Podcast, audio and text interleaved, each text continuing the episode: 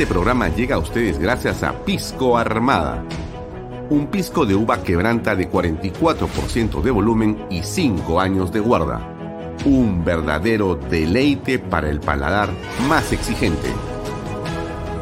Cómprelo en bodegarras.com y recuerde, tomar bebidas alcohólicas en exceso es dañino. PBM Plus, alimento para adultos con HMB proteínas, vitaminas y minerales con HMB. Vainilla y chocolate, que ayuda a mantener la fuerza de los músculos. Visita pbmplus.pe y síguenos en Facebook como PBM Plus y en Instagram como arroba PBM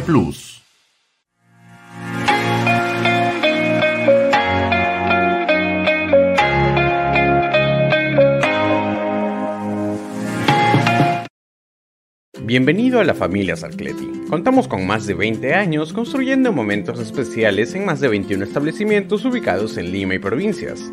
Tenemos la variedad de carta más grande para compartir en familia, con amigos o simplemente tomarte un tiempo para ti. ¿Estás listo para vivir la experiencia Sarcleti? ¿Qué tal amigos? ¿Cómo están? Muy buenas tardes. Son las 6 y 30 en punto, estamos en vivo como siempre mi nombre es Alfonso Valle Herrera, como todos los días de lunes a viernes estamos con ustedes aquí en Vaya Talksport, Canal B, el canal del Bicentenario. Gracias por acompañarnos. Estamos con ustedes hasta las 8 en punto de la noche. Salimos por las redes sociales de Alfonso Valle Herrera, las redes sociales de Canal B, la página de Canal B.pe, las aplicaciones que usted puede descargar gratuitamente. También estamos conectados a las redes sociales del diario expreso.com.pe y por cierto, salimos a través de Canal 95 de Best Cable, tanto en el sur de Lima, en el este, en el norte de Lima y en el norte del Perú. Los domingos nos pueden ver también por el 91.9 en PBO Radio 91.9 FM. Varias cosas que comentarles. Quizá, antes que nada, para decirles que hoy día, por si acaso, tenemos como invitado al doctor Wilber Medina, es un penalista y también un constitucionalista bastante conocido, y cuya opinión nos merece, por cierto, una referencia y un respeto, y vamos a preguntarle sobre la coyuntura penal en el Perú. Esto que parece en realidad una expresión eh, nueva, pero que no hay eh, duda que corresponde a la realidad en que vivimos en el país eh, en estos tiempos. Es decir, existe así como una coyuntura económica, como una coyuntura política, existe una coyuntura penal, porque lo que está ocurriendo en el mundo del delito, en el mundo de la corrupción, merece, por cierto, que usted se ha informado y que podamos hacer eh, algún tipo de docencia o algún tipo de pedagogía desde los medios de comunicación, de manera que usted tenga claro qué es lo que pasa alrededor de los casos penales que estamos conociendo los peruanos todos los días. Lo que pasa en el Congreso de la República, lo que pasa en el Poder Ejecutivo, lo que pasa con el presidente de la República y su familia. Para muchos esto puede sonar en realidad confuso. ¿Qué significa eh, un elemento de convicción? Cuál es su diferencia con una prueba. ¿Por qué la prisión de Jennifer Paredes y la del alcalde de Anguía no son una condena? ¿Por qué es necesario detenerlos preventivamente y aislarlos de su grupo y de su hábitat natural? ¿Por qué tenemos que sustraerlos de su vida cotidiana y más bien llevarlos a una zona de aislamiento junto con reos comunes, algunos de los cuales están ya condenados. ¿Qué ocurre con la justicia realmente? ¿Por qué es que esto está sucediendo? Bueno, algo de ello, algunos detalles de eso, vamos a conversarlos con el doctor William Mena. Por eso es que nosotros siempre buscamos aquí en Canal B, como yo le he comentado a usted y le digo, y no me cansaré de hacerlo, este medio no es solamente un medio de informar, sino también creemos de contribuir en algo en la educación de todos. Así como usted se educa, nosotros también lo hacemos para poder estar acá sentados. No es gratuito, sino que tenemos una enorme responsabilidad y tratamos, créame, en lo posible, de que esa responsabilidad nos lleve a eh, conducir un espacio como este, llevar adelante Canal B y permitir que las personas que saben opinen y que usted pueda tener una posición y una mejor formación para que sepa qué es lo que pasa en el país realmente. Así que ese es un poco de lo que se trata la conversación con el doctor Willer Medina el día de hoy, un rato más. Eh, pero hay otras cosas, ¿no? Este es el caso de la eh, señorita Jennifer Paredes. Esta es la imagen. En el penal hay también equipos de medios de comunicación y un contingente. Déjeme agregarlo. Quienes están esperando que eh, finalmente baje y vamos a dar pase a nuestra compañera Janelí Martínez que se encuentra en el lugar. Gracias, Fiorella. Directo en directo, efectivamente, acaba de ingresar ya el vehículo que ha trasladado a la eh, hija putativa del presidente de la República, Jennifer Paredes. Un fuerte resguardo policial, 30 efectivos aproximadamente se eh, pusieron como cordón en los exteriores de la entrada vehicular eh, desde hace aproximadamente cinco minutos. No hemos visto a simpatizantes en los exteriores, solamente hay un grupo de personas pues que estaba pasando por el lugar y en medio del tumulto se ha parado para poder tomar algunas fotografías. Claro, es eh, esta hija putativa, como dice la reportera de Radioprogramas del Perú, en realidad es la cuñada del presidente de la República. Jennifer Paredes es la eh, hermana de la esposa del presidente, la cuñada, que el presidente le llama como una hija o como una hija o una hijastra, en fin. Pero eh, este es, digamos, el escarnio que lamentablemente estas figuras de la digamos, coyuntura, sufren cuando se enfrentan a una situación como la que estamos apreciando en este momento.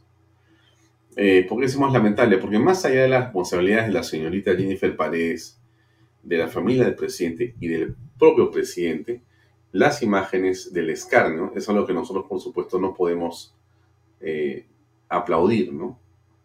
La forma como eh, se les veja públicamente no nos parece que tiene en modo alguno un respeto por la condición humana. Eh, no se trata de estar con el gobierno o contra el gobierno, se trata de estar con la ley en verdad. Y el Estado de Derecho en ninguna manera y de ninguna forma, en ninguna parte, señala o eh, debe permitir ni permite en modo alguno que se veje a las personas. Y entonces, así como en el pasado nos parecía grotesco que a una persona que por lo demás nunca había sido funcionario del Estado, se le pusiera un chaleco que dijera detenido y se le mostrara con esposas en una básicamente acto de carácter vengativo con la política. En este caso nos parece bien que no ocurra eso con la señorita Jennifer Paredes, pero igual nosotros nos manifestamos en contra del escarnio que se hace de las personas cuando se les eh, veja públicamente como implica eso. Nos parece que eso no es la manera en que la sociedad debe reaccionar frente a la corrupción. Frente a la corrupción. Bueno, algunos dicen que dentro de ese vehículo no está Jennifer Paredes. Miren, tantas cosas se escuchan.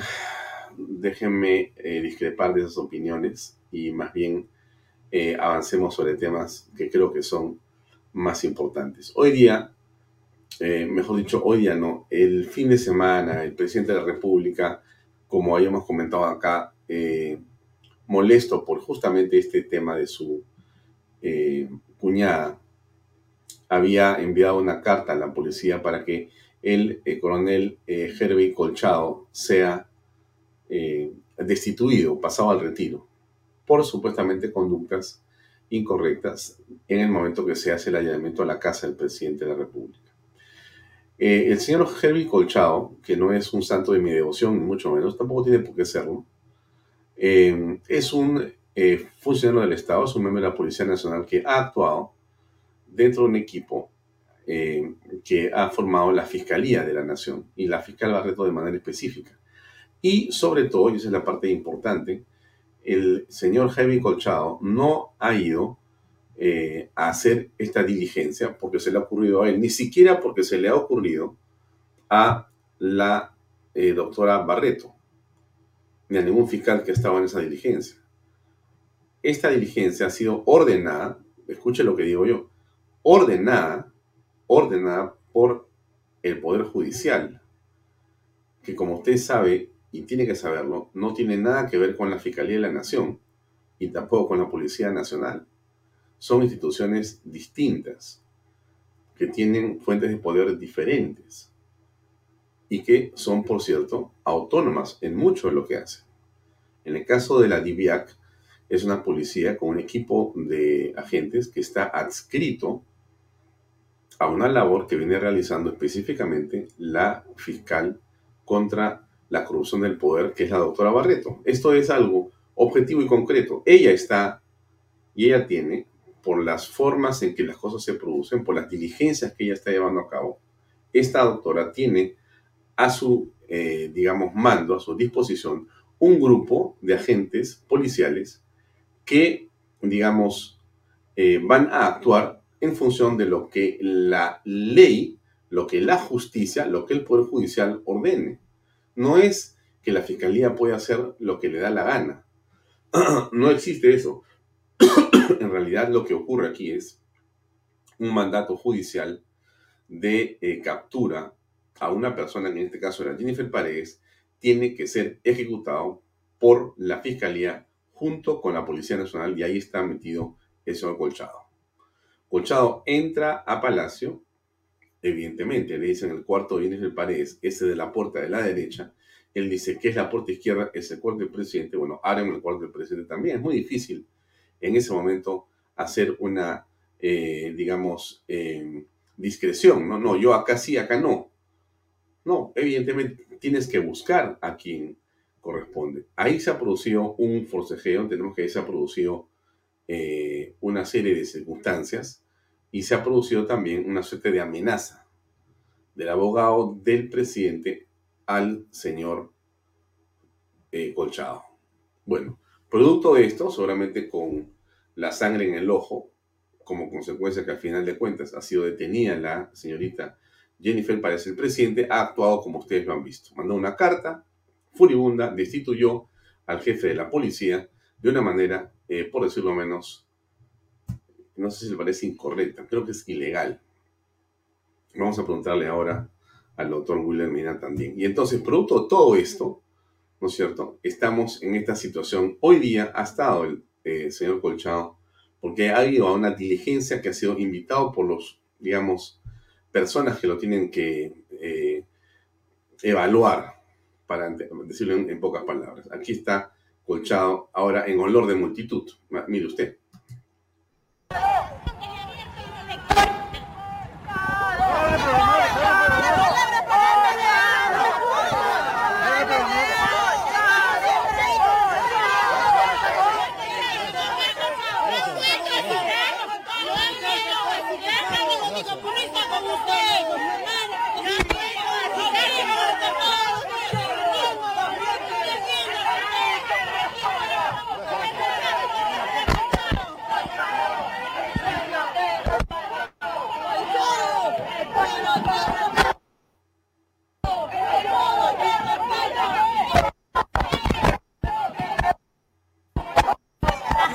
De nuestra compañera Lourdes.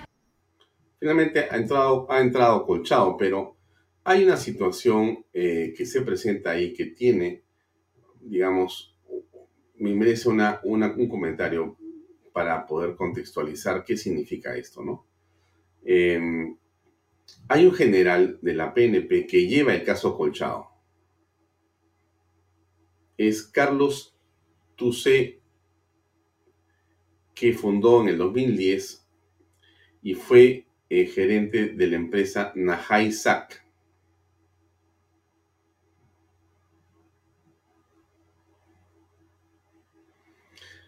Y Héctor Pasapera, ¿se acuerda usted de los hermanos Pasapera? Sí se acuerda.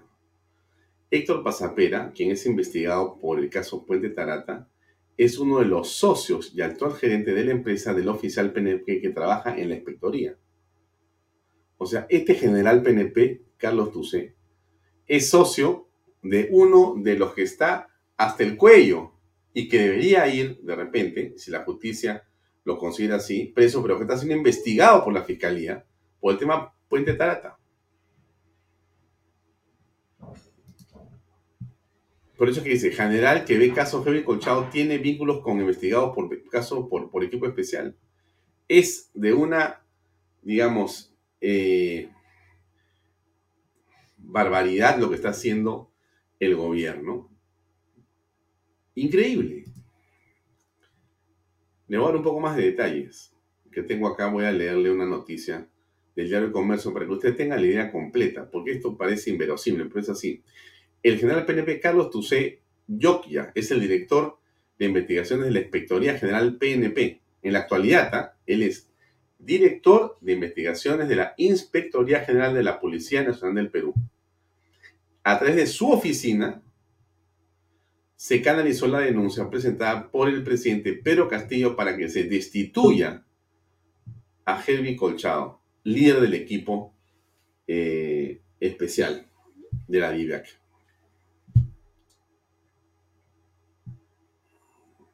¿Correcto?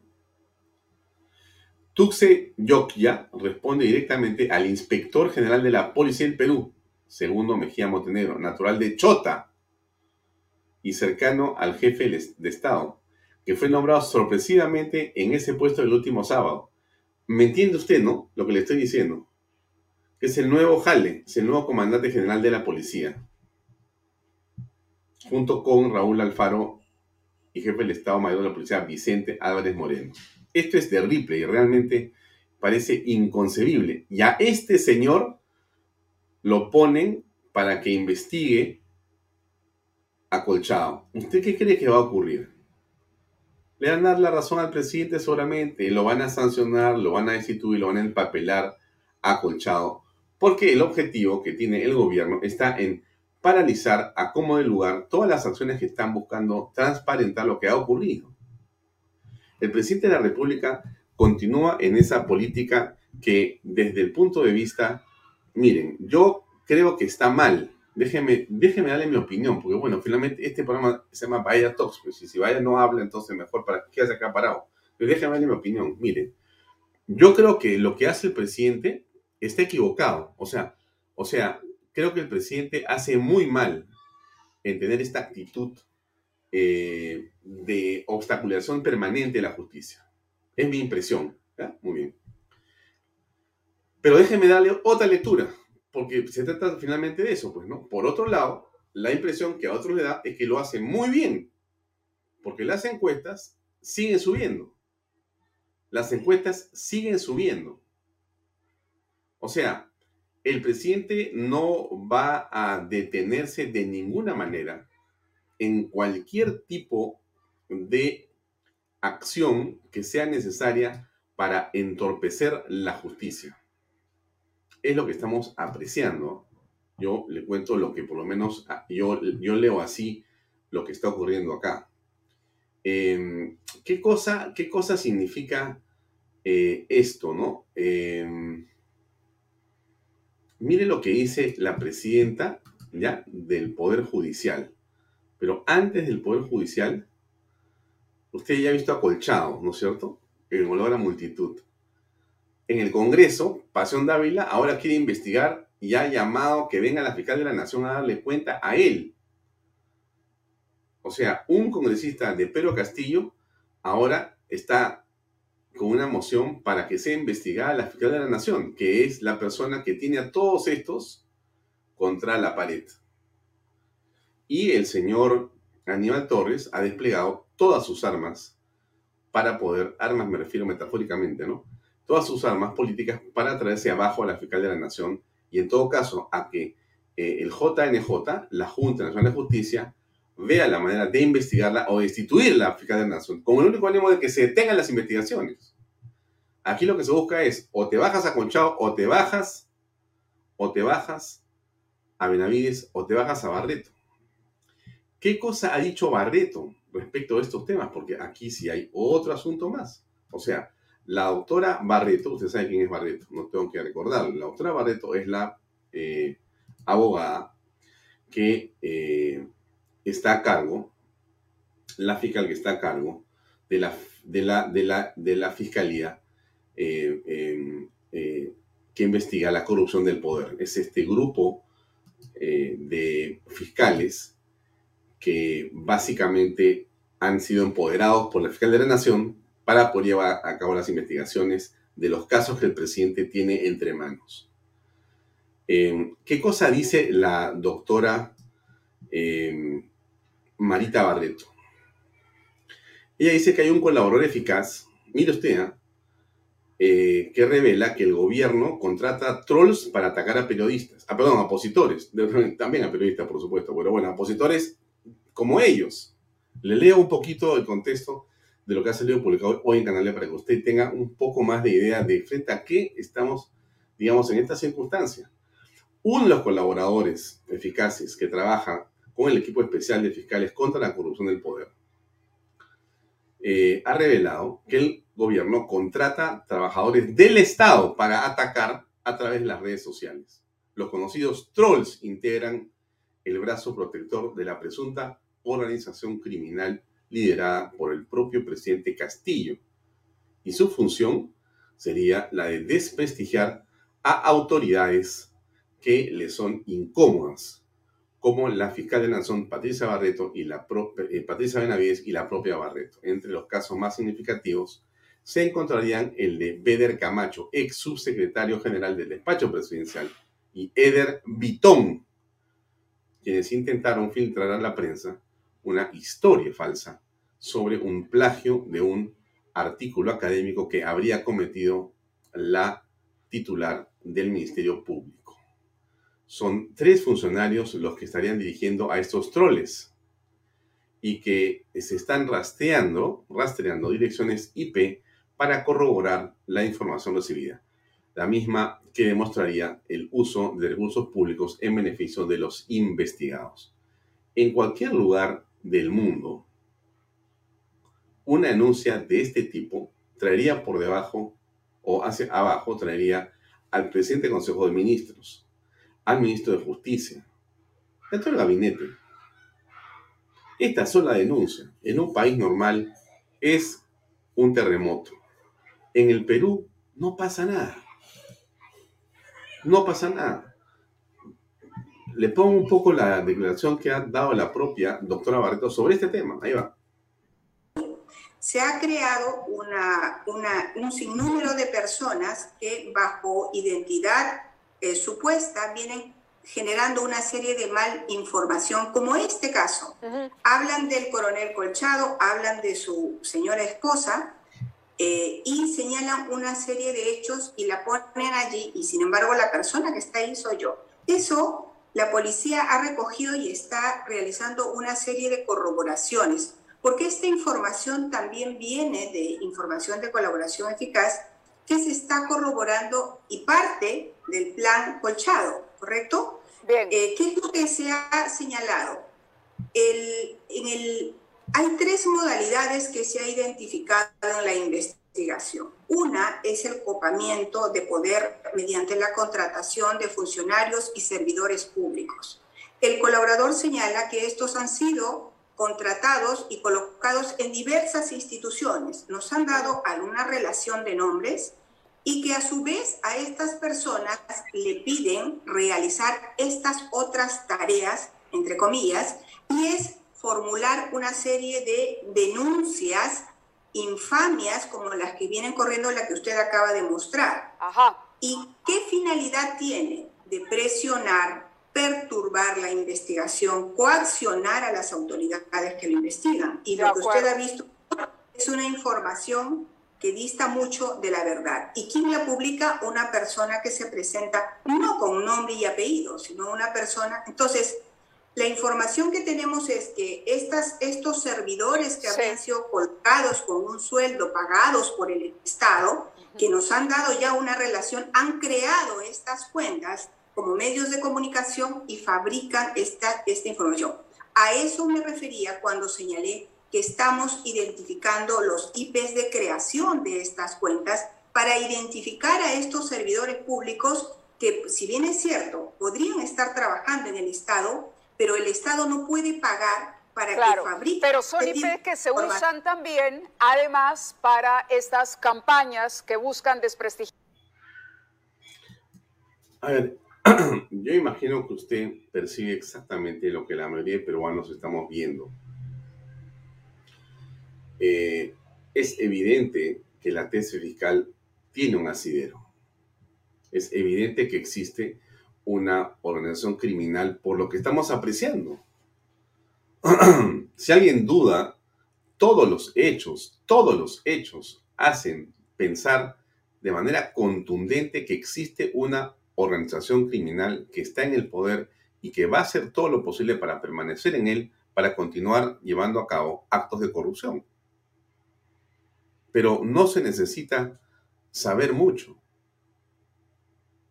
Usted que quizá ve este programa, que no es especialista en investigaciones policiales o delincuenciales, usted quizá no es abogado que está en el tema penal, usted quizá no es periodista, no eh, entiende alguna de las cosas que apreciamos todos los días. Usted no está de repente, eh, como muchos de nosotros, eh, varias horas siguiendo lo que pasa con las noticias y su evolución, obviamente. Pero usted se da cuenta perfectamente de lo que está pasando en el país. Todos nos damos cuenta. Ahora la fiscal que investiga al presidente denuncia además que existe de parte del Estado peruano, en la persona de gente que trabaja en Palacio de Gobierno, desvío de recursos públicos para pagar a personas que se encargan de, utilizando las redes sociales, difamar, calumniar tanto a la fiscal de la Nación como a la fiscal encargada de la corrupción del poder, la doctora Barreto, Marita Barreto. Y esto es lo que está pasando en este momento. O sea, en este momento hay gente que está construyendo memes, videos, historias falsas y colocándolo en diversos lugares en las redes sociales y va a medios de comunicación. No son solamente fake news, son campañas de calumnia que lamentablemente algunos medios distraídos o algunos medios de manera irresponsable o de manera cómplice rebotan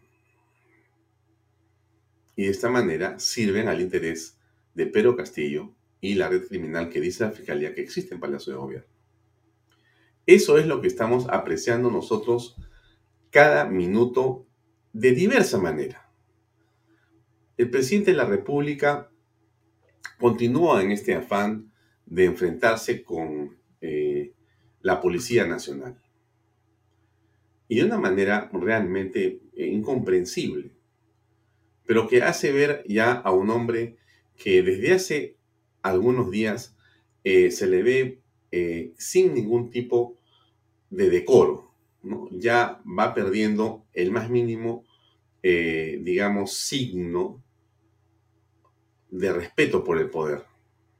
Ahora ha pedido que el día 30 de agosto, que es el día de Santa Rosa Lima, que es patrona de la Policía Nacional del Perú, sea declarado Día de los Desaparecidos en la época de violencia. Déjeme leer un poco la información. Un oficio firmado por Pedro Castillo y Aníbal Torres solicita al Congreso de la República considerar que el 30 de agosto sea declarado en el Perú como Día Nacional de las Personas Desaparecidas durante el periodo de violencia 1980-2000. Este proyecto es una copia de una iniciativa de la Organización de las Naciones Unidas que hace más de 10 años presentó la propuesta manifestando su preocupación por las desapariciones de personas en diversas partes del mundo, por los casos de arrestos, detenciones y secuestros que pueden ser equivalentes a desapariciones forzadas y las denuncias por hostigamiento e intimidación que sufren los familiares de los desaparecidos o los testigos de los sucesos. Para diversas congresistas nacionales, la propuesta ejecutiva es una nueva forma de ir en contra de la imagen de la Policía Nacional del Perú, afectando el sitial histórico de su patrona Santa Rosa de Lima, que también es una de las más importantes figuras católicas en el Perú. Asimismo, el rechazo es hacia el término época de violencia, similar al del conflicto interno, que no especifica el terrorismo vivido por causa de organizaciones criminales como Sendero Luminoso y el MRTA. Eso dice, por supuesto, Canal B en su nota. Y nosotros, por supuesto, que somos los que manejamos Canal B, corroboramos plenamente lo que le estoy diciendo, en el sentido siguiente. Aquí no hubo violencia. Aquí hubo una sarta de criminales miserables, asesinos que quisieron destruir el Estado de Derecho y la nación peruana. Y a ese grupo de delincuentes miserables, asesinos, terroristas, MRTA y Sendero Luminoso se le enfrentó. Primero el pueblo peruano, segundo las Fuerzas Armadas y por supuesto la Policía Nacional del Perú estuvo en primera fila. ¿Cuánta gente cayó? ¿Cuántas familias hay en el duelo por la Policía Nacional? Por todos los caídos en ese combate por el país. Y en lugar del presidente de ir a ceremonia donde el día de ayer se conmemora esto, decide no ir. Decide no ir. Y, en lugar de ello, enviar al Congreso esta barbaridad. Porque eso es una barbaridad. Una vez más, el presidente de la República, yo creo que, insisto, profundamente alterado por las cosas que le están ocurriendo, ya no es un hombre normal. No es un hombre normal. No sé usted qué pensará de que a su cuñada, que usted llama hija, la metan presa 30 meses por hechos cuya responsabilidad se inician en la cabeza de Pedro Castillo. Yo me pregunto si usted podría dormir tranquilo, si usted podría dormir en paz si su esposa, que es la hermana de esta niña, Jennifer Paredes, duermen tranquilos, duermen en paz. ¿Qué tipo de mensaje el presidente de la República del Perú nos entrega a todos los peruanos? Su mito, dicen, está fortalecido porque está acostumbrado a que esto le pase, lo que ha dicho el día domingo. Nos ha traído los ministros para decirle, yo estoy acostumbrado a que me ataquen, a que me vejen, a que me insulten, a que me hagan lo que sea. Yo voy a seguir adelante.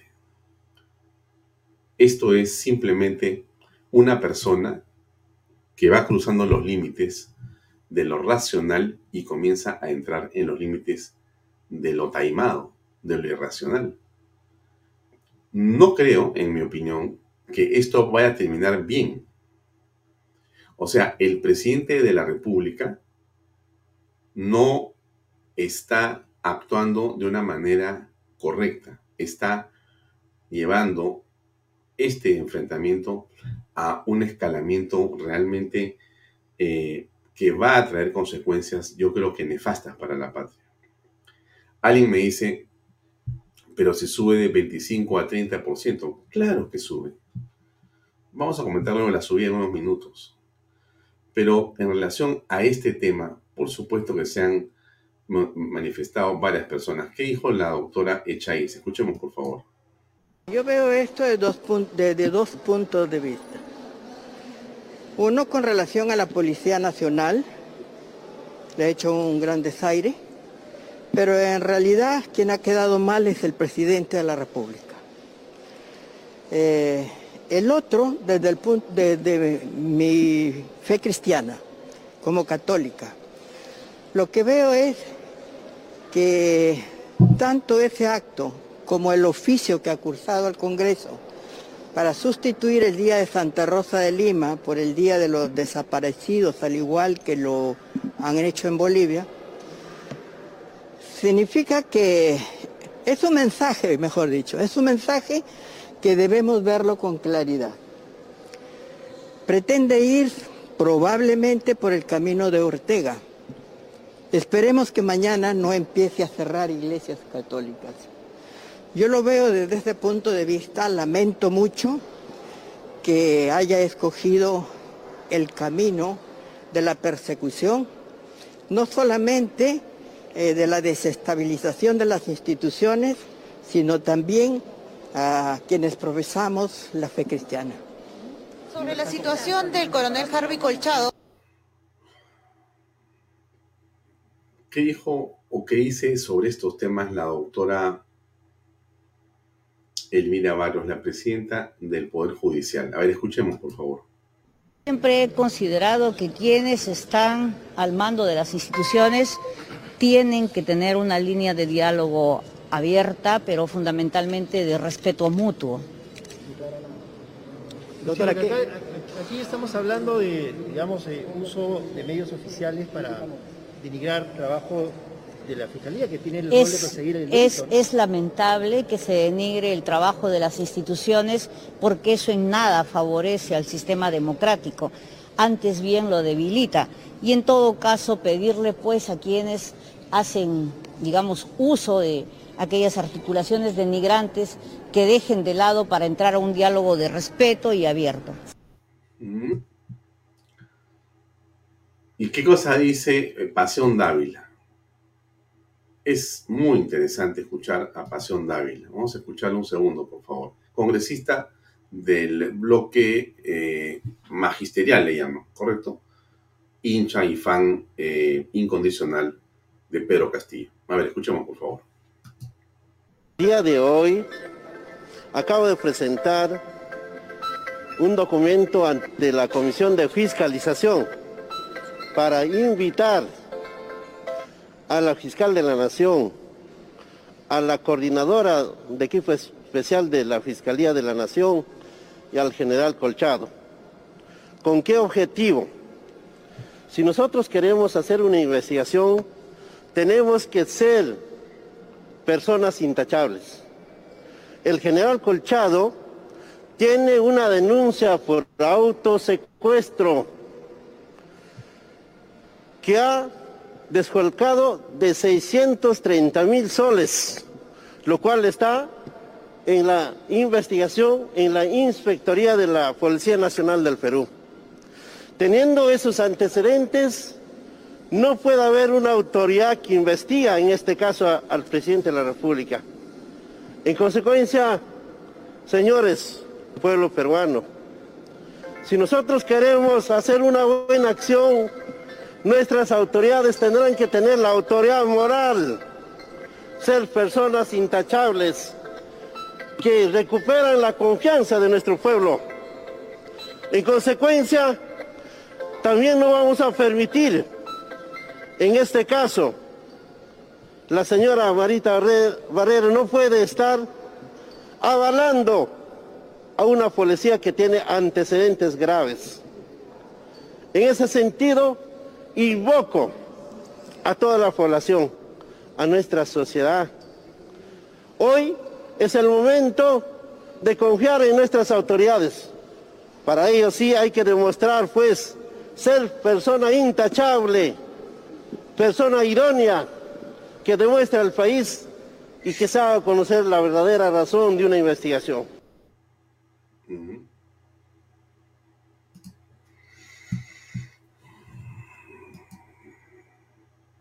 Impresionante cómo hemos logrado eh, votar por estas personas, ¿no?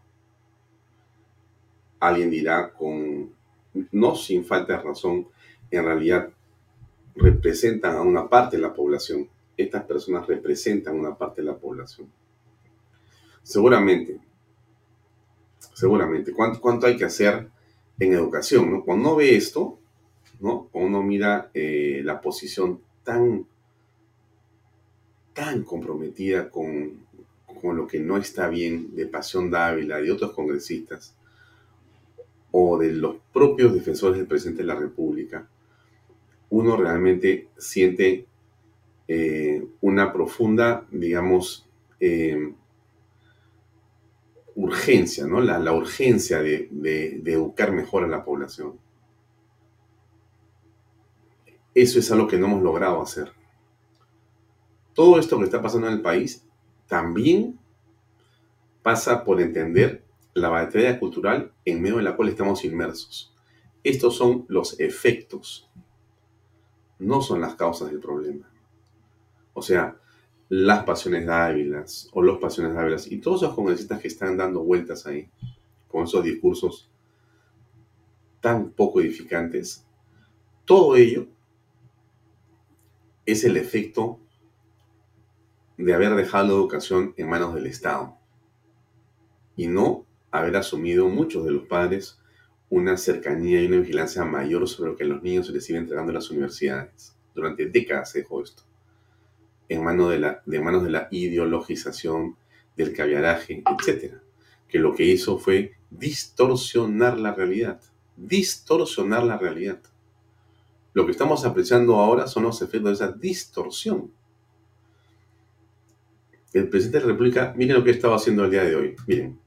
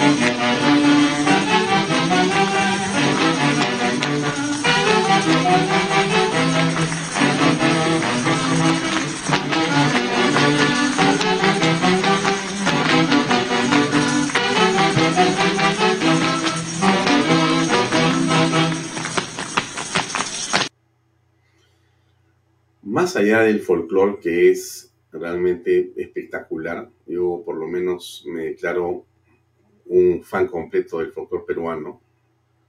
Eh, me parece fantástico, me podría estar escuchando horas esto, pero es el presidente de la República el que llena todos los días el patio palacio con una sola razón. La imagen que estamos transmitiendo nosotros y que transmiten ellos por RTP la televisora de todos los programas a todo el país. Horas en este plan, con discursos flamígeros, incendiarios, victimizándose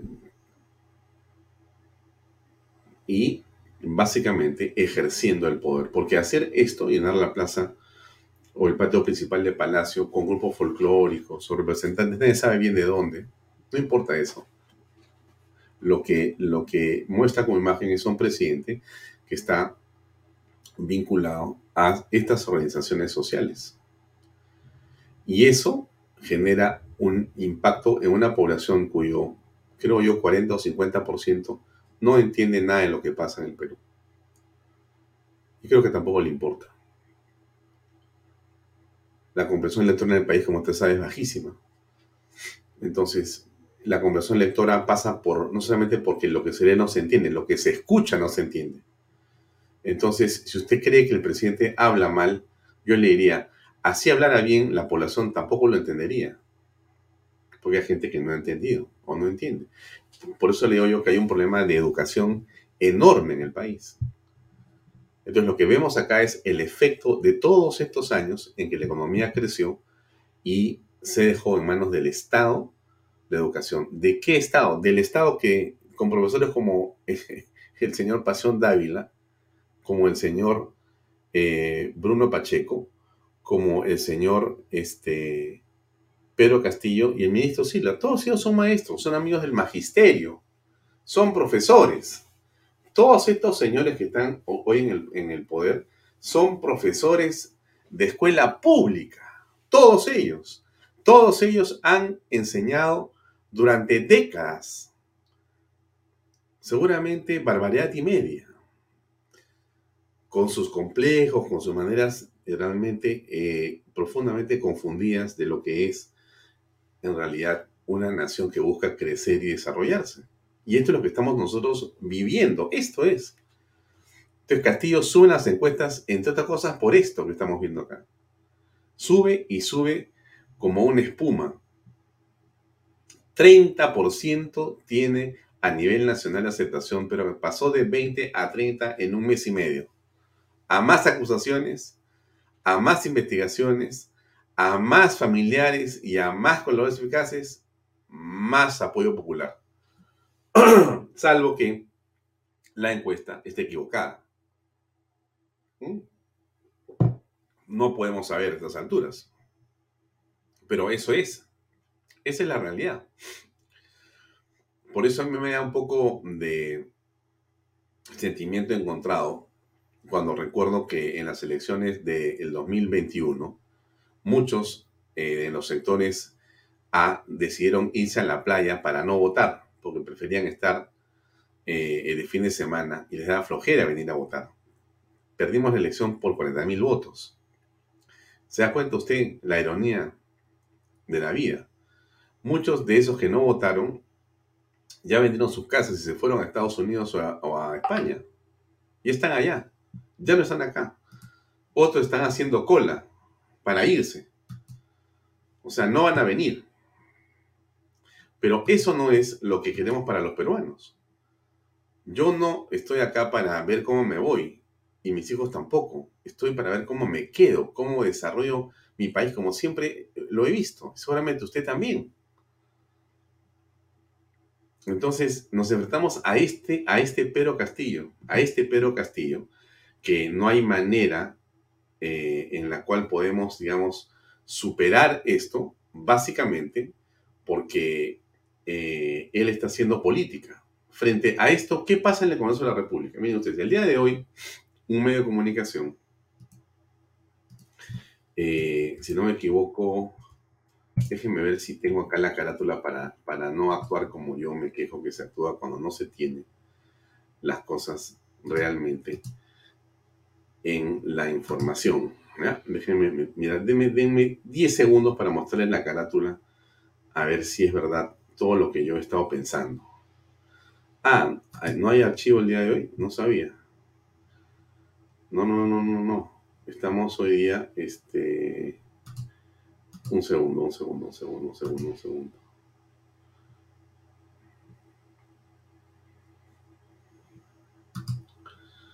Deme medio segundo para mostrarle algo. Eh, lo que le estaba diciendo yo es que hoy día hay un medio que ha puesto eh, una noticia como la más importante. No tengo, lamentablemente, tengo la noticia acá, déjeme abrirla para mostrársela estaba buscando la, em, versión impresa de este medio, pero no está la versión impresa de este medio. Seguramente el medio se ha asustado él mismo y no ha querido poner la eh, versión, pero está la noticia. Y la noticia dice así, dice, Congreso, canje de impunidad por apoyo en votación de proyecto de ley. Mala prácticas parlamentarias, María Carmen Alba podría ser beneficiada con el retiro de denuncia en ética a cambio de apoyar un proyecto de ley de quien fuera víctima de la agresión. Isabel Cortés, Chabelita. Todo quedó registrado en un chat con Patricia Chirino y muestran una pantalla de un chat donde se descontextualiza completamente lo que ha ocurrido ahí. ¿Correcto? Pero esa es la noticia del día. Y varios periodistas por supuesto, están dispuestos rápidamente a subirse sobre ese, eh, esa noticia y, decir que esto es así, que esto es así, ya todos en los medios, en los pasos perdidos, trepados tratando de sacar y agrandar esto hasta donde se pueda. Y así se distrae hasta, hasta más no poder, ¿no es cierto? ¿Qué cosa dijo la doctora Maricarmen habla sobre esos chats? A ver, escuchemos, por favor información. Es lamentable, no, ese chat no dice eso, de ninguna manera. Jamás eh, se ha hablado de ese tema. Eh, sí, eh, me, crucé con la congresista Cortés unos minutos y efectivamente me pidió apoyo para el proyecto de ley del refrigerio, que no me lo ha pedido ahora recién, me lo ha pedido siempre. Y yo siempre le he dicho que no estoy de acuerdo con ese proyecto de ley, con el fondo del proyecto de ley, ya sabe por qué. Y este, mm, es normal que los congresistas pidan apoyo por, sus proyectos de ley para el momento que se vayan a debatir o aprobar o estén en agenda. Y además, esta conversación estuvo dentro de marcó de que como yo estoy entrando a hacer, ahora ya puedo entrar a comisiones y voy a ser titular de la Comisión de Trabajo, nos cruzamos y me dijo de los temas que estaban pendientes, porque como saben ella ha sido la presidenta de la Comisión de Trabajo. Ahora va a ser eh, la congresista Siri Bazán también de su bancada y comentamos, y me comentó que tenía 21 proyectos de ley pendientes y que quería hacérmelos conocer para ver de qué se trataban. Y esa fue la conversación del tema de mi trabajo eso. De ninguna manera hemos hablado de, del tema de ética. El tema de ética es un trámite que sigue su proceso. El lunes tengo yo eh, citación en, el tema de ética, eh, que ya hemos conversado también este, eh, sobre ese tema en, algún momento que me hicieron una, una entrevista pero no tiene nada que ver. Yo no sé, la verdad, este, cuáles serán sus fuentes o por qué han dicho eso, pero solamente quiero decirles, y a todos en general, que el gobierno, en este momento, donde se levante, salga pus y apesta, y sean corruptos, no significa que todos los funcionarios sean corruptos. Rechazo. ¿Qué dijo al respecto Chabelita? Preguntaba por lo mismo. A ver. El diario, el diario La República afirma tener una fuente que estuvo cerca a, usted cuando usted le mencionó a la congresista Alba, apóyame en este proyecto de ley y yo retiro la denuncia. Esto es lo que afirma la publicación citando un testigo. ¿Qué, tiene que decir? Yo quisiera saber dónde, de dónde salió esa, de dónde salió esa fuente, quién es, ¿no? Eh, no, entonces, entonces, entonces no pues, porque muchas veces salen informaciones que ni siquiera existen, entonces hay que saber quién es esa persona que está que está que está este, cometiendo este este delito, no es un delito hablar cosas que no que no este que no son verdades, ¿no? Y eso es todo. Muchas Lo descarta totalmente entonces. Claro, descartado. descartado esa información. Claro, la denuncia, la, denuncia eh, fue parte del, del, de bancada y está ahí y eso se va a respetar. Correcto. ¿Mm?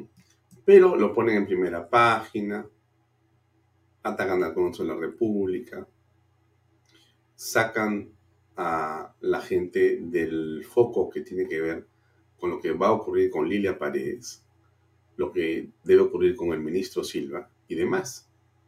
O sea, nuevamente existen, como yo lo dije en algún momento, algunos medios que se hacen los distraídos, los confundidos, y otros que son cómplices cómplices de la corrupción.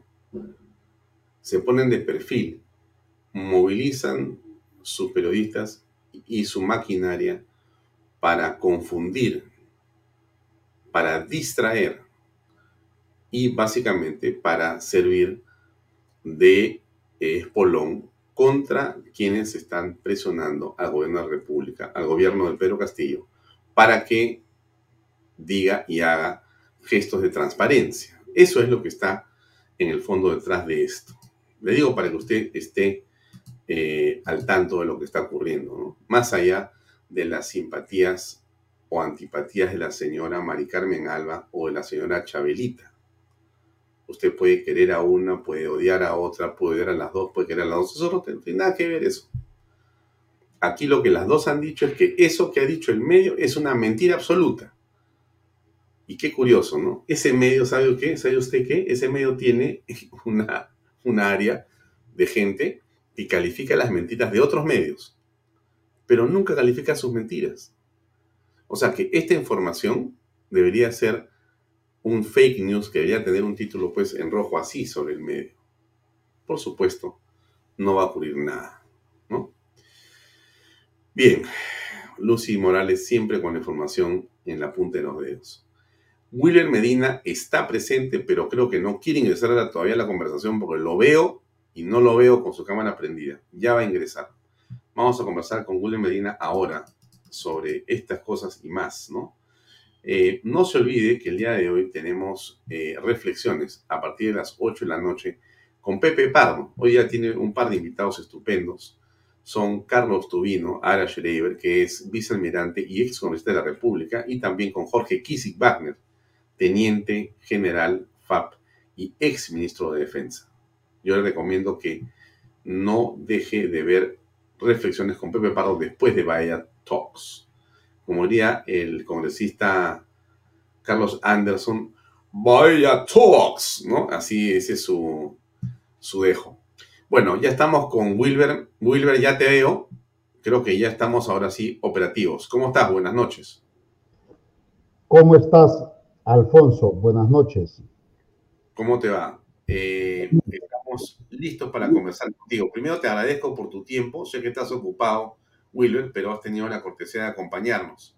Sí, encantado. Rápidamente, rápidamente te pregunto, la señora o señorita Jennifer Paredes ha sido eh, ingresada esta tarde al penal de mujeres de Chorrillos, a Santa Mónica, ¿correcto? Eh, le corresponde estar ahí los próximos 30 meses, pero existe un habeas corpus presentado por su abogado. ¿Cómo esto tiene que ver y cuánto puede cambiar la suerte de ella?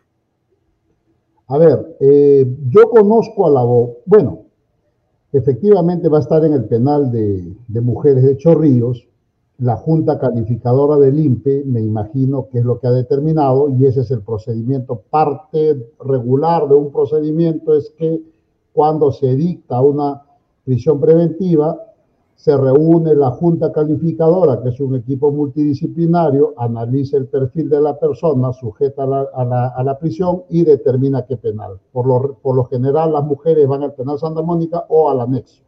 En este caso le ha correspondido, me parece, al anexo.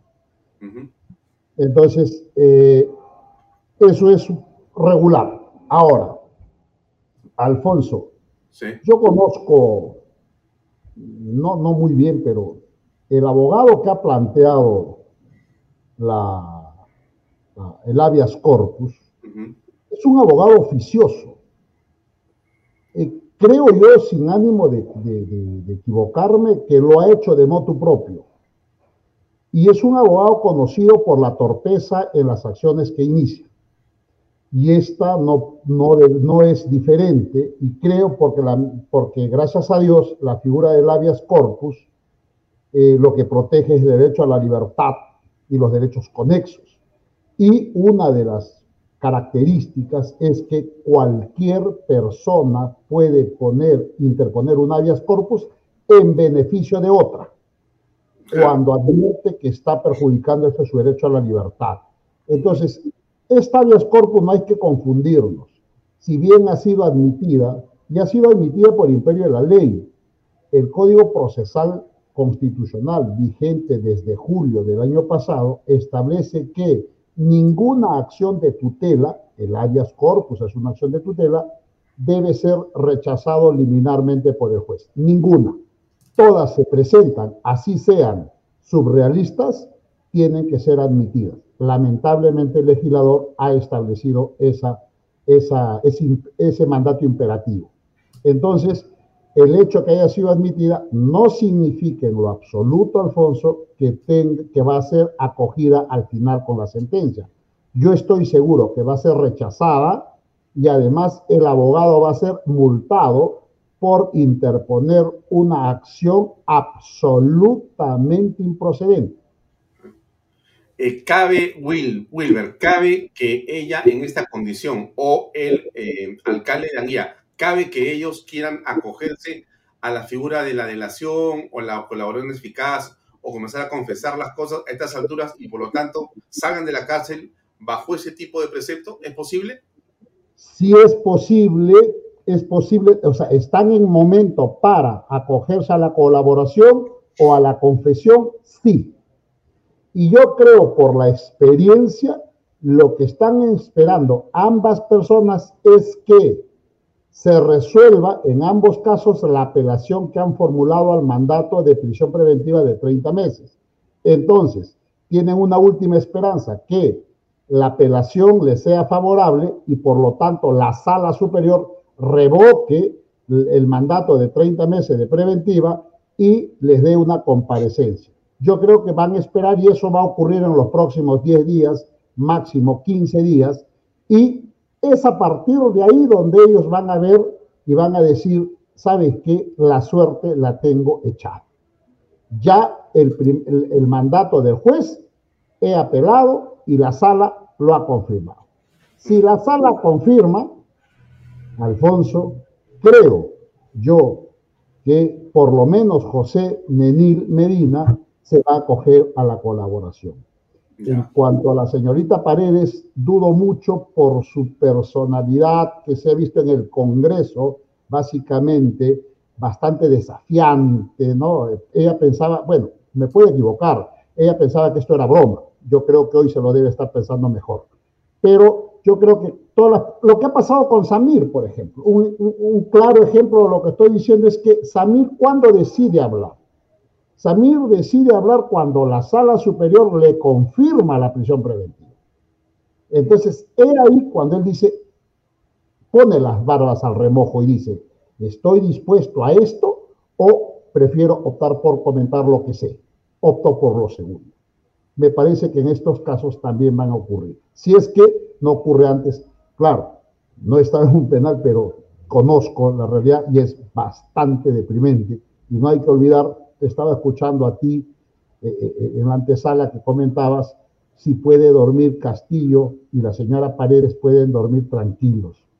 Yo creo, Carlos Parodi y Ramón en un libro decía, Teoría Humanista del Derecho Procesal, que detrás de cada expediente existe un drama humano. Y creo que este es un drama bastante trágico para la familia presidencial. Eh, Wilber, eh, tú, sabes que en las últimas semanas, eh, por, casualidad, encontramos un video hecho por mi padre en el año 88, cuando visitó, y yo lo acompañé como camarógrafo, tanto el penal de Lurigancho como el de Santa Mónica. Y nosotros hemos transmitido eh, durante varios días el reportaje de Santa Mónica y después el de Lurigancho, que son dos reportajes distintos, ¿no? Y en realidad este, yo he conversado con algunas personas que han estado en Santa Mónica, digamos, en este tiempo moderno.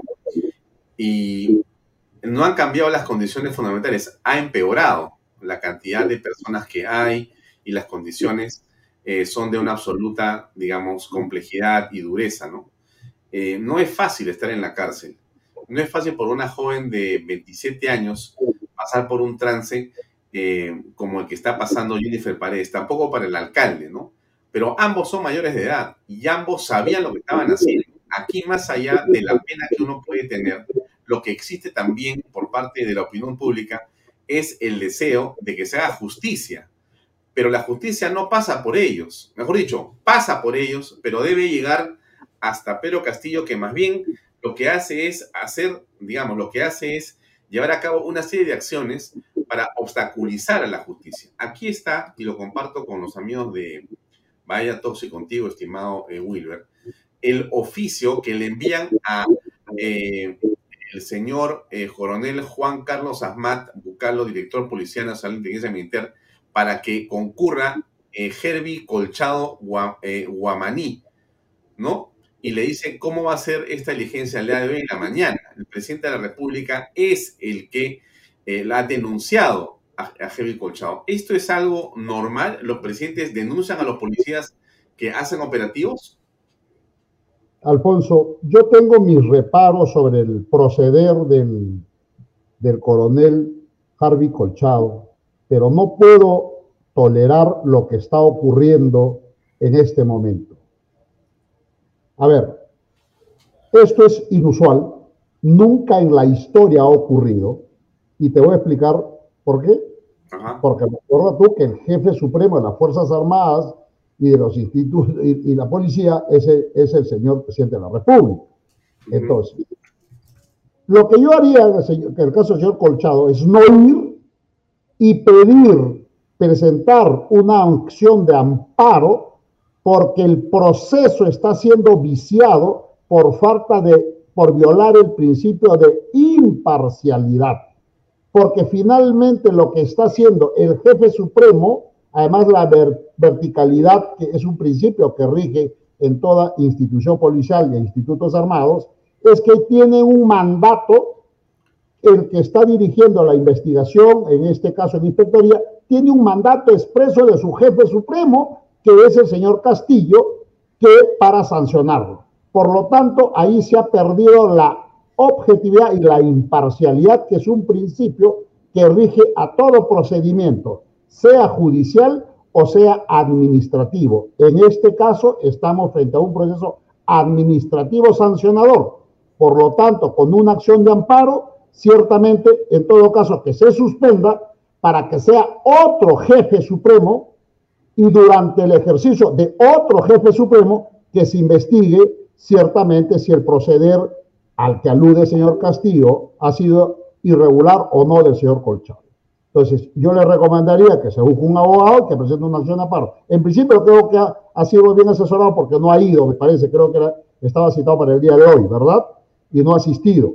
Entonces, me imagino que en ese, en ese sentido estará yendo su defensa, porque lo que están haciendo ciertamente es un acto, además de intimidación y además de obstrucción. El señor Castillo ocupa las 7 por 24 horas en que en obstruir las investigaciones de la cual él forma parte de la investigación de la organización criminal. Y lo ha dicho en seis carpetas fiscales, lo dice la fiscal, y además en una de ellas lo ha dicho el juez Chequi Soria cuando dice que se, quien se tiene que investigar porque el líder de la, organización criminal está enquistado en el poder y desde esa posición va a perturbar la investigación. Es por eso que dice que es necesario realizar la investigación preliminar para copiar pruebas que con el uso del poder del líder de la organización, estas pueden desaparecer. Bien, ahora, eh, hay otro tema que tiene que ver con esto, que te robaría que nos expliques, porque el general PNP, eh, Carlos Tucé, Otuse Yokya es el director de investigaciones de la Inspectoría General de la PNP. A través de su oficina se ha canalizado la denuncia presentada por Pedro Castillo contra Helvi Colchado. Em, ahora, ¿qué pasa con este señor? Bueno, este señor está inmerso en una eh, investigación. Eh, Carlos Tucé fundó en el 2010 y fue gerente de la empresa de seguridad Najai Sac de Héctor Pasapera. Héctor Pasapera es investigado por el caso Puente Tarata. Es uno de los socios del actual gerente de la empresa, eh, del oficial PNP. ¿Qué opinas al respecto? Está, está absolutamente descalificado para realizar una investigación contra el señor Colchado y que esta investigación a su vez reúna los, se respeten los principios rectores del debido proceso. Uno de ellos es la imparcialidad. El señor está parcializado por este hecho al cual está vinculado y además porque recibe un mandato, como te digo, del jefe, de su jefe supremo, que ciertamente lo que va a tener que hacer es ser obsecuente con la denuncia. Ahora, eh, el presidente de la República en realidad es el primer obstruccionista de la nación, porque durante la investigación que nosotros apreciamos en los seis casos que se le sigue al presidente, solamente vemos eh, una serie de acciones de su equipo y de él dirigidas o a no declarar o a querer denunciar a las personas que investigan, llámese fiscal de la nación, fiscal Barreto, llámese Colchado, a querer eh, no entregar las cámaras donde están las grabaciones de lo que pasa en Palacio, de detener el ingreso de eh, eh, la fiscalía con la policía por orden judicial a Palacio de Gobierno, no ir al Congreso a declarar, etcétera, etcétera, etcétera. Sumáramos, deben ser cerca de 20 o 25 acciones dirigidas a obstruir a la justicia, sin contar con los drones, con los troles, con la colocación de información en los medios para denigrar la vida y eh, la ejecutoria de la doctora Marita Breto y de la doctora Patricia Benavides. Todo esto ocurre en la mayor impunidad. O sea, estamos en realidad, no sé dónde exactamente. ¿Cómo se puede apreciar esto, Wilmer? ¿Qué, cuál es tu opinión al respecto? Bueno, yo soy de la opinión de que eh, sobre la base de, las, de los instrumentos internacionales, entiéndase Convención de Naciones Unidas contra la corrupción, Convención de Palermo, Convención Americana sobre los Derechos Humanos, el presidente de la República sí puede ser investigado, porque estos instrumentos internacionales, Alfonso, están por encima del contenido del 117 de la Constitución. Y no es que lo estoy diciendo yo, además, esa ha sido la tesis que recogió la Fiscalía, la fiscal Patricia Benavides, ese fue el argumento para formular este inicio de investigación. Además, ese fue el fundamento para defenderse contra la tutela de derechos que presentó la defensa el señor Castillo. Y ese, ese ha sido el fundamento, la base legal para que el juez Chetlin Soria, juez instructor supremo, declare infundada la tutela y ha determinado que el señor Castillo, sobre la base de estos instrumentos internacionales, como te digo, que están por encima, es un bloque de convencionalidad que están por encima del contenido normativo del 117 y ha determinado, si me permites, por favor, eh, las cosas más importantes, los, los, fundamentos. Por ejemplo, tenemos el fundamento, eh, eh, él dice, ¿no? Que hay que hacer una interpretación del artículo 17 y que esta interpretación debe realizarse desde una óptica, dice, teleológica o finalista y no literal y gramatical como hace la defensa. Se, se reducen en la palabrita escrita y él dice, no hay que hacer una interpretación más amplia. Y dice, por ejemplo, ¿no? En el fundamento 13.3, página 39, 40, dice el juez Checklin Soria, dice, la fiscalía sí puede realizar investigación preliminar, pero no puede formular investigación preparatoria mientras el Congreso de la República no apruebe una acusación con contenido penal contra el señor Castillo. Entonces, me quedo acá con este fundamento. Si es que ya se le autorizó a la fiscal de la Nación realizar la investigación preliminar, Alfonso, tiene y procede todas las medidas que se dan en este estadio de investigación. ¿Cuáles son esas, Alfonso? La detención preliminar. El señor Castillo debe ser detenido preliminarmente en cada una de las carpetas. Y si sumamos cada una de las carpetas, porque en las seis carpetas está obstruyendo la investigación y el delito de obstrucción lo está cometiendo de manera, o sea, en este momento de manera flagrante. Y esta flagrancia de la obstrucción de la justicia además es continuada. Por lo tanto, él sí puede ser detenido en la carpeta Anguilla, en la carpeta Tarata, en la carpeta de las Fuerzas Armadas, los ancestros, en todas las carpetas que tenemos conocimiento que ya se haya iniciado investigación, investigación preliminar. Entonces, el señor Castillo, detenido preliminarmente, porque además hay un principio, quien puede lo más puede lo menos. Si ya te autorizaron que sí puedes investigarlo preliminarmente y dentro de esta etapa procede la detención preliminar hasta por 10 días, por favor, ¿por qué no se hace? Porque si no vamos a estar en esta constante de que se le abre otra carpeta más y él va a seguir obstruyendo y, lo más claro ha sido pues ocultar a la chica el día que fueron a buscarla, o decir que las cámaras no funcionan, eso ya son actos groseros de perturbación y obstrucción a la acción de la justicia. Por lo tanto, él tiene que responder. Y yo tengo otra tesis además. Así es. Si no vamos por el tema penal, si no vamos, además la fiscal podría eventualmente pedir la suspensión. Y te voy a decir una cosa acá. No puede un presidente, lo que pasa es que el constituyente cuando redacta la constitución y le da la inmunidad, dice, dice también el juez Cheklin, sobre la base del artículo 30.2 de la convención, si me permites, es muy breve, dice que cada estado adoptará un equilibrio apropiado entre inmunidad o prerrogativas jurisdiccionales contra sus funcionarios. Porque no se puede permitir ninguna legislación en el mundo puede establecer y permitir y cerrar los ojos que tengan a un presidente ladrón. Y para eso se recurre a estos instrumentos internacionales en tanto, sobre la base de la experiencia, Alfonso, corregir la redacción del 117. Eso es lo que yo considero que se debe hacer. Y si no se da por la detención preliminar, no se da la suspensión a nivel jurisdiccional, que la fiscal Benavides nos haga otro gran favor a la nación y que pida detención preliminar, que ya no tienen inmunidad, recuerda a los congresistas, a los niños. Pide detención preliminar a los niños y vas a ver cómo se vuelven ancianos o, adolescentes o, inmediatamente se vuelven mayores y van a votar.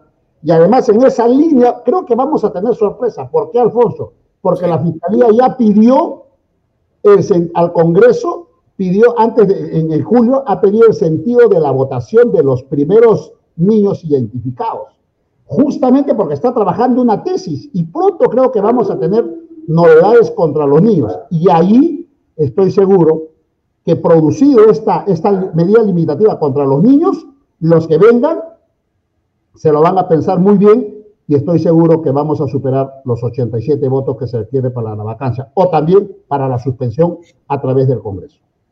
O sea, en realidad, eh, estimado Wilber, lo que me estás diciendo es que eh, al margen de los 87 votos, lo que existiría por parte de la Fiscalía es que podría llegar al Congreso con el argumento completo.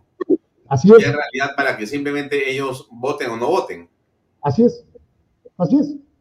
Mm. Lo que pasa es que estos niños se están burlando de nosotros. Ellos creen que son titulares bajo el argumento de que como no están sujetos a mandato imperativo, el artículo 14 del reglamento del Congreso establece, ellos dicen, yo puedo votar como me da la gana, un momentito.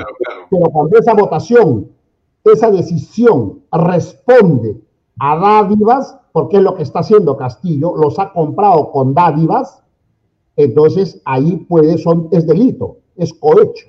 Y el cohecho, inmediatamente no hay inmunidad, son delitos que pueden perfectamente pedir la detención preliminar. Que pida por lo menos a los primeros cinco identificados. Y vas a ver cómo los demás inmediatamente se convierten en mayores de edad. Mm, bien. Ahora, eh, ¿qué va o cuál crees tú que va a ser la suerte de la señora Lilia Paredes? Porque tiene impedimento de salida pero eso podría variar a detención preliminar. ¿Tú por dónde crees que va a ir la fiscalía? ¿Qué idea tienes? Pero por supuesto, no sería el primer caso y además recuerda que yo creo que debió pedir eh, detención preliminar también para la señora Paredes y sus hermanos o los cuñados. Pero la fiscal optó por lo que pasa que la fiscal está midiendo espérate que confirmen el mandato de detención, preventiva por 30 meses contra este, Jennifer y contra Nenil. Espérate. Ahí va a ir por los que siguen, que son la esposa y los cuñados. Y va a ir con la prisión preventiva. Ya no con la preliminar, va a ir con la preventiva porque ya hay casos cerrados. Este caso de Anguilla es el caso más sólido y yo creo que se le los 30 meses que le ha dado le va a sobrar. Yo creo que a fin de año tendremos acusación en este caso porque han sido tan torpes que han dejado tanta evidencia y con el colaborador Espino, y espero que vengan otros más, yo creo que el caso termina redondeándose, se forma el caso y va a tener la acusación. Y va a ser un, pronto tendremos si no pasa nada, si no se altera el orden constitucional, yo creo que por pronto vamos a tener juicio oral y eventualmente una condena para todos los miembros de esta organización criminal. Hmm. Ahora, eh, y una vez que ocurra esto y que se pueda producir aquello que creemos o queremos la mayoría de peruanos, ¿qué va a ocurrir después? O sea, Dina Boluarte va a terminar siendo la presidenta del Perú, por lo menos es la impresión que nos da. Bueno, si es que el Congreso se va, va, a dilatar todavía la acusación constitucional que existe con ella, la inhabilitación que está en ciernes, lamentablemente de producir ya sea por renuncia, suspensión o vacancia, lo que tenemos, y si, y si ella sigue, sigue eh, formalmente como vicepresidenta, no queda más que asumir, eso es lo que hay. O sea, también hay que ser respetuoso de la Constitución, pero por eso tienen que apurarse para también hacer las acusaciones contra esta señora y luego contra el caballero. Bien. Eh, el Congreso de la República no tiene aparentemente una conciencia de lo que está ocurriendo, porque finalmente los niños están ahí y más allá de que se pueda o no se pueda detener, eh, el Congreso ha sido el gran parapeto, el gran eh, eh, digamos, la gran fortaleza donde Pedro Castillo, digamos, ha sido defendido. ¿Tú crees que bastaría que vaya la fiscal, que muestre pruebas para que eso cambie realmente? Hay muchos que dicen que no va a pasar nada. Yo creo que sí, porque hoy por hoy los niños saben, los congresistas denominados niños saben que han incurrido, han infringido la ley. Y tarde o temprano ellos van a tener que estar sentados en el banquillo. Y no me sorprendería que pronto, Alfonso, tengamos por lo menos a uno, de, a uno o dos o tres colaboradores de los niños. Y ahí viene el efecto dominó y los que ya llegan tarde, lamentablemente tendrán que, eh, ya no se van a beneficiar de la delación. Yo creo que en los próximos, el mes de septiembre, ciertamente, que no creo que sea el 14, para que nos recuerde lo que ocurrió el 2000, va a haber novedades en el Perú y yo creo que estas novedades van a ser para bien, para refundar el país y por lo menos tener una, un gobierno de transición. Espero que estás, estás un poco misterioso, Wilber. A ver, danos un poco más de, de contexto, por favor. Lo, lo, que ocurre es que los hechos están avanzando tan bien que próximamente la Fiscalía de la Nación va a tomar medidas contra los niños. Eso lo tengo clarísimo, porque ya están bastante avanzadas las investigaciones, ya han declarado ellos, la Fiscalía ya, este, recolectó información, la está corroborando y mi deseo se va a materializar en pedidos de medidas limitativas contra los niños. Eso lo tengo clarísimo y creo que va a ocurrir en el mes de septiembre. Eh, ¿Y qué va a ocurrir con el gobierno en general? ¿Se va a producir eh, una situación de eh, asunción, elecciones generales? ¿Es lo que tú aprecias como colofón en todo esto? Sí, yo lo que antes yo estaba considerando eh, ya producido la, sucesión presidencial y que ya el Congreso, la presidenta o el presidente del Congreso asuma la caída del régimen, yo estaba considerando, y te voy a confesar, que debería irse solo el presidente y, no, y que el presidente del Congreso eh, asuma y eventualmente convoque. Pero creo que ahora deberían irse todos salvo mi mano va, a sobrar para las excepciones en el Congreso, pero de verdad ha pasado un año y simplemente ha habido inacción. Y yo lo voy a lamentar, pero hay muy buenos, pero poquísimos congresistas, pero lamentablemente justo van a tener que pagar por pecadores. Así que se vayan todos. Y nuevas elecciones generales. Bien, eh, no sé, quisiera terminar con una reflexión de tu parte para déjame ser así de inocente, ¿no? Para los que están junto a Castillo y que todavía no han hablado, no sé si los que están ya a punto de caer, no sé si a Sila le podemos decir algo, si al sobrino le podemos decir algo, a los hermanos de la señora Paredes, a la señora Lilia Paredes, eh, a la señora Jennifer Paredes, que de repente ve este programa, o al alcalde. ¿Qué reflexión, después de todo lo que está pasando con el país, harías tú como penalista? Yo recomiendo y felicito la gestión que viene haciendo la fiscal Patricia Benavides y también Marita Barreto, que como dice mi amigo Humberto Abanto, ella está yendo y está persiguiendo por estancos, por metas. Lo está acercando al señor Castillo y falta poquísimo. Y ese poquísimo va a llegar cuando le dicte la detención preventiva a la señora Lilia Paredes y a los cuñados. Allí va, va a reflexionar y eventualmente dudo que renuncie, pero yo creo que el Congreso de la República o la si no va a venir la suspensión por pedido de la fiscal y que lo ordena el juez Chetri, va a venir la suspensión o vacancia por el Congreso. Yo creo que el mes de septiembre es un mes clave, por lo que te digo, viene la confirmación al mandato de detención y a partir de allí va a marcar de Jennifer y de Menil, va a marcar un antes y un después ellos eventualmente se van a acoger y también de repente los cuñados, si es que antes no le dictan el mandato, el mandato de prisión preventiva. En la, variación, la fiscal está yendo progresivamente, está yendo progresivamente, y lo ha dicho además este fin de semana, que el hecho que ya se que tenga los impedimentos no significa que no puede cambiar a una preventiva. Por supuesto que lo puede cambiar porque le autoriza la norma en la medida que exista algunos indicios adicionales que se descubra que hoy no conocemos. Muy bien. Wilber, gracias por acompañarnos. Un gran abrazo.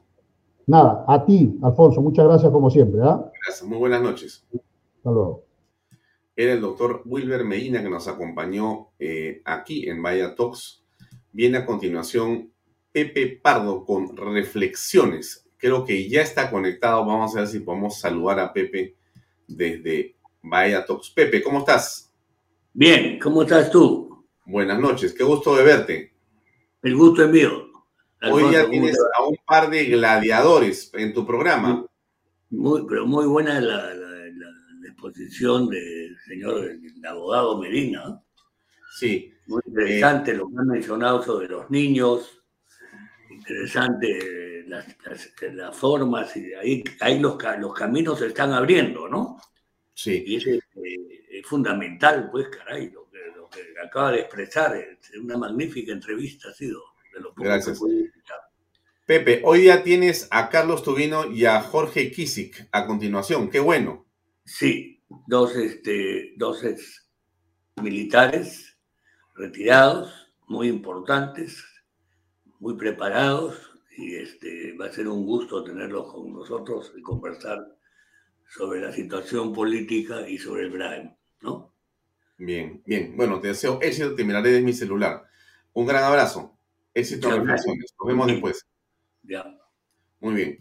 Amigos, eso es todo por hoy con nosotros. Nos despedimos de ustedes. A continuación, dentro de cuatro minutos, empieza Reflexiones con Pepe Pardo. Está, como ustedes saben y le hemos dicho a ustedes, está Carlos Tubino, Ara Schreiber, es vicealmirante en situación de retiro y ex congresista de la República. Y también Jorge Kisik Wagner, teniente general de la Fuerza Aérea del Perú, también en situación de retiro y ex ministro de Defensa. No se pierda reflexiones con Pepe Pardo a continuación. Conmigo será hasta mañana a las seis y media en punto en otra edición de Vaya Talks por Canal B, el canal del Bicentenario. Buenas noches. Permiso. Este programa llega a ustedes gracias a Pisco Armada. Un pisco de uva quebranta de 44% de volumen y 5 años de guarda. Un verdadero deleite para el paladar más exigente cómprelo en bodegarras.com. Y recuerde, tomar bebidas alcohólicas en exceso es dañino. PBM Plus, alimento para adultos con HMB. Proteínas, vitaminas y minerales con HMB. Vainilla y chocolate, que ayuda a mantener la fuerza de los músculos Visita pbmplus.pe y síguenos en Facebook como pbmplus y en Instagram como arroba pbmplus.